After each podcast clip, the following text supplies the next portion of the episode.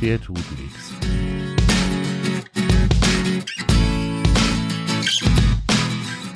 Der tut nichts.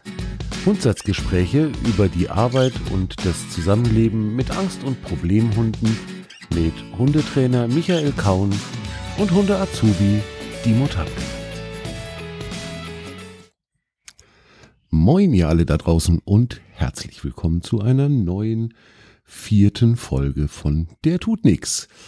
Heute allerdings mal ohne den Michi. Michi ist äh, krank, der hat sich eine fette Erkältung eingesackt und ist somit nicht sprechfähig. Deswegen gibt's heute mal eine Einzelepisode, eine Solo-Episode, weil wir gedacht haben, wir wollen am liebsten den 14-Tages-Rhythmus gerne beibehalten und deswegen erzähle ich euch heute alleine mal ein bisschen was.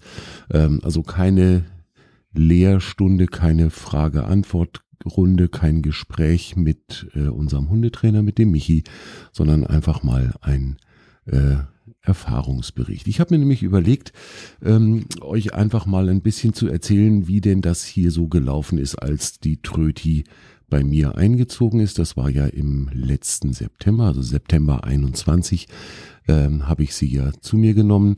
Und seitdem wurscheln wir uns hier gemeinsam durchs Leben. Das haben wir ja äh, in den ersten Folgen auch schon so ein bisschen zum Thema gemacht. Wie ist denn das eigentlich, wenn so ein Angsthund und eine solche Krawalltröte wie meine Hündin jetzt ähm, einziehen bei einem Menschen und wir leben ja nun mal nicht auf dem Dorf in einem Haus mit ganz viel Platz drumrum und ohne Nachbarn, sondern wir wohnen in einer Wohnanlage mit, äh, ich glaube, das sind 600 Wohneinheiten, 600 Wohnungen. Und alleine in unserem Hauseingang sind es 27 Wohnungen, neun Etagen, A3 Wohnungen. Und ja, wir wohnen obendrein auch noch im obersten Stockwerk, im achten Stock und müssen folglich für jede Hunderunde, für jedes Mal rausgehen in den Fahrstuhl und acht Stockwerke nach unten fahren und dann das Haus verlassen und eben genauso auch wieder betreten. Das ist manchmal ein bisschen schwierig, denn die Tröti macht ja Randale und Rabatz jedes Mal, wenn sie sich irgendwo und irgendwie erschrickt oder wenn irgendetwas, ja, Ungewohntes, Unerwartetes passiert. Und da reicht halt auch schon einfach, dass der Fahrstuhl irgendwo auf dem vierten Stock hält und die Tür aufgeht, weil noch jemand einsteigen möchte, ähm, dann haben wir schon Achterbahn. So, und das ist natürlich zum einen Stress für die Tröti, für den Hund, Stress für mich und aber auch Stress für unsere Nachbarn. Und das muss man, denke ich, einfach auch irgendwo in seine Überlegungen mit einbeziehen. Und ich habe damals, als äh, sie dann zu mir gekommen ist, sehr schnell mit den meisten Nachbarn, zumindest mit denen, mit denen ich eben ein bisschen im Kontakt bin, mit den meisten Nachbarn geredet und äh, habe da auch gelernt und erfahren, dass es tatsächlich einige ähm, Nachbarn hier im Haus gibt, die ganz ernsthaft Angst vor Hunden haben. Und da war es mir ganz wichtig, denen auch zu versichern und klarzumachen, ähm, dass ich immer dafür Sorge tragen werde, dass Hund und Mensch in dem Falle nicht zueinander kommen werden. Das heißt, die Tröti ist konsequent immer an der Leine, wenn wir im Haus, im Fahrstuhl sind, wenn wir ähm, uns draußen auf der Straße bewegen, sowieso, weil da einfach zu viel zu viele Ablenkungen sind, äh, die ich nicht einschätzen könnte. Und das war, glaube ich, ein ganz guter Weg, äh, zunächst einmal den Nachbarn so ein bisschen die Sorge zu nehmen, dass man einfach sagt, ich verspreche Ihnen konsequent, dafür zu sorgen, dass es hier zu keinen Schwierigkeiten kommen kann. Das war mir ganz, ganz wichtig, weil das einfach auch eine Frage des Respekts und eine Frage der, der Wertschätzung oder der Achtung den anderen Nachbarn, den Menschen gegenüber ist. Denn Angst vor Hunden muss ich unbedingt ernst nehmen. Es geht überhaupt nicht, dass ähm, nicht zu realisieren oder nicht, nicht zur Kenntnis zu nehmen und zu sagen, naja, stellen Sie sich mal nicht so an. Das finde ich geht einfach nicht. Und dann ist es natürlich auch so, wenn wir, wenn ich mir das hier angucke, unsere Nachbarschaft, da gibt es eine ganze Menge andere Hunde. Manche sehr cool, manche mindestens ebenso rabaukenmäßig unterwegs wie meine Tröti. Das ist also die, die volle Bandbreite irgendwo greifbar und ähm, sichtbar. Je nachdem, wen wir treffen, geht's mal besser, mal schlechter. Ne, ganz, ganz übel ist es, wenn der andere Hund anfängt zu tröten und nicht meine Tröti. Das ist mittlerweile auch manchmal der Fall. Und dann reagiert sie natürlich drauf. Und dann haben wir eine ziemlich laute Unterhaltung zwischen den beiden Hunden. Und auch das ist natürlich in einer Hochhauswohnsiedlung äh, etwas, wo sich manche Menschen einfach auch gestört fühlen können. Auch das kann ich in gewisser Weise nachvollziehen. Ne, wenn also ständig irgendwo irgendwelche Hunde rumbellen, dann ist das nicht für jeden einfach etwas, wo er mal eben so drüber weghören kann, sondern manche stört das einfach auch wirklich und die Reaktionen sind da ganz, ganz unterschiedlich. Also manche finden es halt überhaupt nicht schlimm, manche echauffieren sich da sehr drüber, muss man halt auch in irgendeiner Weise drauf reagieren oder das in, in seine eigene Planung mit einbeziehen. Was mir aber ganz, ganz wichtig war, war, letztlich den, den Nachbarn oder auch den, den Menschen so in meiner Umgebung einfach zu erklären, was mit der Tröti los ist, wie so ihre Geschichte ist. Da ging es mir jetzt nicht drum, in irgendeiner Weise Mitleid heischen zu wollen oder den äh, zu sagen, na ja, das ist halt, äh, ne, das ist halt so. Da ging es mir gar nicht drum, sondern ich wollte einfach ähm, durch eine gewisse Offenheit den Leuten ein bisschen Verständnis ermöglichen, warum die Tröti so ist, wie sie ist. Und das hat super funktioniert, muss ich sagen. Also es ist mittlerweile so in, in meiner direkten Nachbarschaft die Geschichte und die, der Hintergrund äh, zu meinem Hund durchaus bekannt. Die, die Nachbarn wissen das, die ähm, haben, erzählen sich das auch gegenseitig weiter. Und damit haben wir in einer gewissen Weise auch eine, ähm, eine, eine Art Vertrauensvorschuss von den Nachbarn bekommen, ähm, dass sie sagen, naja, also wenn der, wenn der so ein beschissenes Leben, wenn man es mal deutlich aussprechen möchte, wenn der so ein beschissenes Leben hatte vorher, dann ist es ja fast verständlich, dass der Hund so ist, wie er jetzt gerade ist. Natürlich ist das keine na sagen wir mal, keine Entschuldigung dafür, jetzt mit dem Hund nicht zu arbeiten, sondern der nächste Schritt muss dann natürlich sein, und das erlebe ich auch immer wieder, ähm, dass wir an den großen Baustellen arbeiten, dass wir also wirklich dann uns zusammen, Hund und ich, uns zusammen drum kümmern, dass eben das Rabatz machen, das Rumtröten deutlich weniger wird, dass sie einfach entspannter wird, dass sie gelassener wird. Und das ist ja letztlich auch das, wo wir mit dem Michi dran arbeiten. Also ein Hundetrainer ist an der Stelle, glaube ich, unverzichtbar. Meine Überzeugung ist, dass ich niemand besseren hätte finden können als den Michi und deswegen ähm, wir ja auch diesen Podcast gestartet haben und wir so gerne zusammen ähm, zu ihm zum Training fahren. Das muss natürlich passieren. Das heißt, wir müssen dann dran arbeiten, denn die Nachbarn ähm, und die Menschen um uns herum ähm, haben letztlich auch, würde ich jetzt fast mal sagen, ein Anrecht drauf, dass ich mich um die Hundeerziehung kümmere. Denn letztlich ist das meine Aufgabe. Ich habe den Hund aufgenommen bei mir in dem Wissen, dass das Arbeit werden würde. Ich wusste nicht, dass es so viel Arbeit wird, aber ist halt so. Und von daher ähm, ist also der erste Schritt, glaube ich, tatsächlich ganz, ganz wichtig, den Leuten offen zu kommunizieren, was ist da los, was hat der Hund für eine Historie oder was bringt der für eine, für eine Geschichte mit. Und dann aber auch den, ja, letztlich den Beweis anzutreten, dass wir bereit sind, dran zu arbeiten. Und genau das machen wir ja. Das heißt, es wird spürbar besser. Ich werde tatsächlich auch von Nachbarn angesprochen drauf, dass ja zum Beispiel eben Menschenbegegnungen mittlerweile sehr, sehr entspannt laufen können. Also ich treffe Nachbarn aus meinem Hauseingang draußen vor der Tür. Die Tröti legt sich neben mich und bleibt 20 Minuten, eine Viertelstunde, 20 Minuten ruhig neben mir liegen und äh, macht keinen Radau, sondern liegt und wartet, bis wir dann weitergehen. Dann ist sie allerdings, wenn es dann weitergeht, immer noch gleich wieder ziemlich aufgekratzt. Das heißt, dann muss ich irgendwas kanalisieren, dann muss erstmal ein bisschen Action kommen, damit sie nicht dann doch noch anfängt zu bellen, aber es wird ihr halt besser. Ne, dieses Hinlegen neben mir oder Sitzen neben mir, wenn ich mich mit anderen Menschen unterhalte, das wäre vor einem Vierteljahr noch undenkbar gewesen. Da habe ich also nur Radau gehabt und 0,0 Frustrationstoleranz bei dem Hund. Und da sind wir also tatsächlich schon einen großen, großen Schritt weiter das wird zur Kenntnis genommen. Das heißt, ich werde tatsächlich auch von den Nachbarn angesprochen, Mensch, das läuft doch schon viel, viel besser und toll, wie sich der Hund entwickelt hat, die ist ja so ruhig. Alles das muss natürlich dann auch kommen. Also die, die Erzählung, dass ich hier einen Angst- und einen Problemhund habe, die alleine reicht nicht. Das kann niemals eine Entschuldigung für, nennen wir es mal, schlechtes Benehmen sein sondern bestenfalls eine Erklärung und eine Beschreibung des Ist-Zustandes.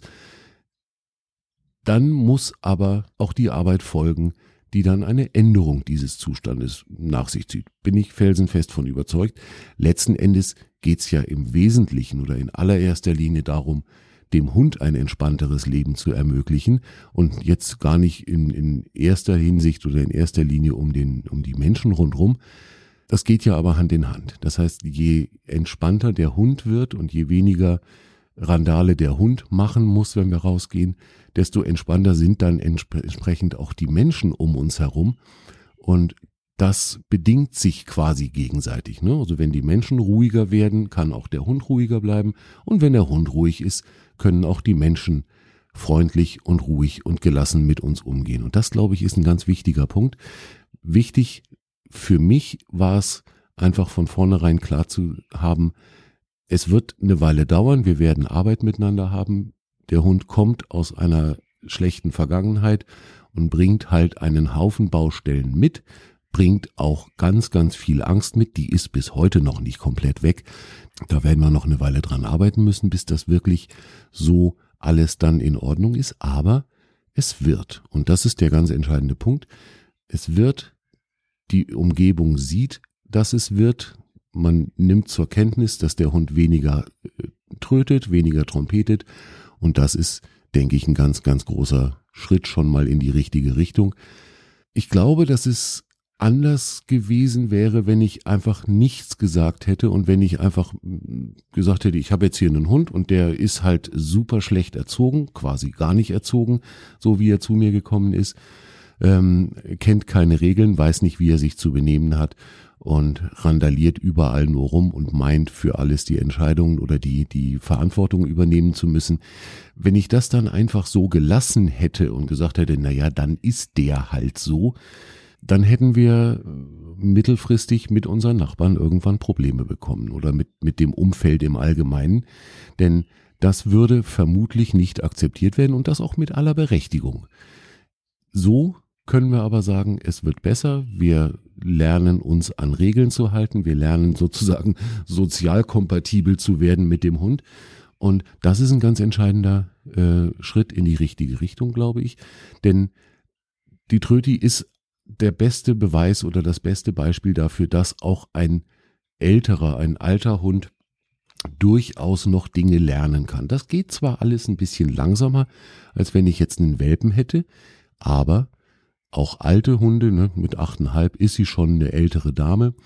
Auch alt, ältere oder alte Hunde können durchaus noch neue Dinge dazulernen, können lernen, sich an Regeln zu halten, können lernen, wie man sich sozusagen zu benehmen hat. Ne, dieses, das macht man nicht. Und da glaube ich ganz fest dran, dass das also tatsächlich keine, keine Altersfrage ist, Ne, einem altem Hund bringst du keine neuen Kunststücke mehr bei. Das stimmt halt einfach nicht. Es ist vielleicht ein bisschen schwieriger und dauert ein bisschen länger, ist ein bisschen zäher als bei einem Welpen, aber es geht. Ne, und genauso, wenn man immer sagt, einem Dackel, einen Dackel kannst du nicht erziehen, weil das so ein Sturkopf ist. Auch das ist in meinen Augen kompletter Unbug, äh, Humbug ich glaube, dass man auch einen Dackel oder auch einen, was auch immer, hier bitte Hunderassenamen einfügen. Natürlich ist vielleicht ein Dackel ein bisschen sturer als, als alle anderen ähm, oder als andere Hunderassen, aber auch den könnte oder kann man ganz gut erziehen. Da bin ich fest von überzeugt und kann dem einfach Spielregeln beibringen, an die er sich zu halten hat. Und dann funktioniert das auch. Da haben wir hier im, im, in der näheren Umgebung ein Beispiel, dass der Dackel überhaupt nicht erzogen worden ist. Jetzt ist natürlich so, kleinere Hunde oder ganz kleine Hunde werden, werden häufig nicht erzogen oder wenig erzogen, weil sie ja irgendwie auch so händelbar sind. Ne? Bei, bei der Tröti ist es so mit 25 Kilo und einer durchaus beeindruckenden Stimme kannst du das halt nicht verstecken. Ne? Wenn die einen Schnabel aufmacht und draußen das Tröten anfängt, das hört man halt. Und deswegen ähm, war es oder ist es mir ganz wichtig, dass ich ihr da die Aufregung nehme, dass das einfach weniger wird und das klappt. Ähm, ne, wenn ich so, einen so einen kleinen Handtaschenhund habe, ähm, der permanent rumbellt, das hört man halt nicht so doll. Die sind nicht ganz so laut und deswegen scheint es so zu sein, dass offensichtlich die kleineren Hunde gerne mal nicht so stark erzogen oder nicht so konsequent erzogen werden, wie es mit größeren in der Regel passiert. Ist aber jetzt nur so eine, so eine Vermutung oder so eine, so ein, eine Beobachtung, die ich immer mehr mache. Wenn wir uns insgesamt einfach ein bisschen offener unserem Umfeld oder offen unserem Umfeld gegenüber zeigen und ehrlich kommunizieren, was ist mit unserem Hund los, warum reagiert er so, wie er reagiert. Ich glaube ganz sicher, dass das dafür Sorge tragen kann oder dass es dafür dabei helfen kann, dass eine gewisse Akzeptanz, eine gewisse Bereitschaft da ist, uns auch die Zeit zu geben, an den Problemen oder an den Baustellen zu arbeiten. Wenn das dann auch passiert, glaube ich ganz fest dran, dass das eine ganz gute Basis dafür ist, dass man auch mit einem Angst- oder einem Problemhund, mit einem Leinenpöbler oder was auch immer, ähm, in einer größeren Umgebung, in einer größeren, in einem größeren Sozialgefüge leben kann, ohne dass es da zu großartigen Problemen oder zu Missstimmungen kommen kann. Angst vor Hunden muss unbedingt, unbedingt ernst genommen werden. Das heißt, wenn der Herr X, die Frau Y mir schon sagen, sie haben Angst vor meinem Hund oder vor jedem Hund, jetzt nicht explizit vor meinem, dann muss ich das verdammt nochmal respektieren und muss mein eigenes Verhalten und das Verhalten des Hundes darauf abstellen, dann kommt der einfach diesen Menschen nicht in die, in die Nähe. Fertig. Ganz einfach. Ne? Und ich kann nicht hingehen und sagen, naja, jetzt stellen Sie mal nicht so an, der tut doch nichts. Ne? Der tut nichts ist ja die schlimmste Aussage, die es überhaupt gibt in, in solchen Fällen. A, weiß ich's nicht und B, ist es schlicht und ergreifend völlig wurscht, ob mein Hund nichts tut oder nicht. Es geht drum, dass da ein Mensch ist, der hat Angst vor meinem Hund. Punkt. Und das muss ich respektieren. Darauf muss ich reagieren als Hundehalter. Das ist meine Aufgabe dazu. Ganz einfach. Meine Überzeugung. Ihr Lieben, das wird heute eine etwas kürzere Episode, weil wir ja nun mal kein Gespräch mit dem Michi haben, sondern nur eine kleine Solo-Episode. Wie gesagt, äh, ein kleiner Erfahrungsbericht und kleine ähm, Erlebnisschilderung aus dem, was ich so erlebt habe in dem ersten Dreivierteljahr jetzt ungefähr, seit die Tröti bei mir ist.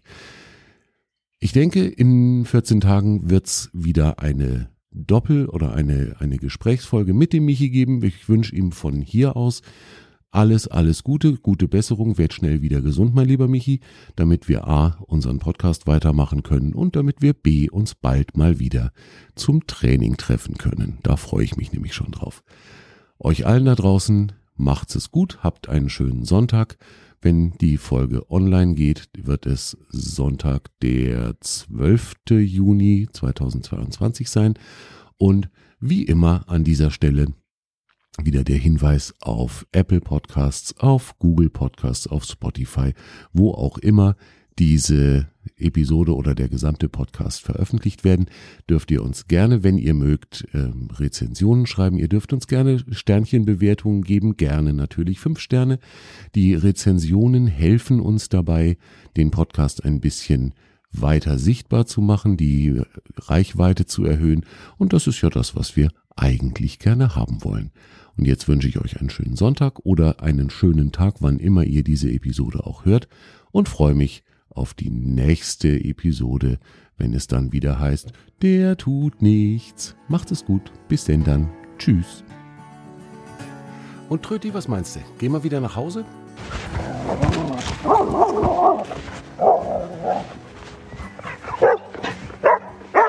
Okay, das werden wir mal als Nein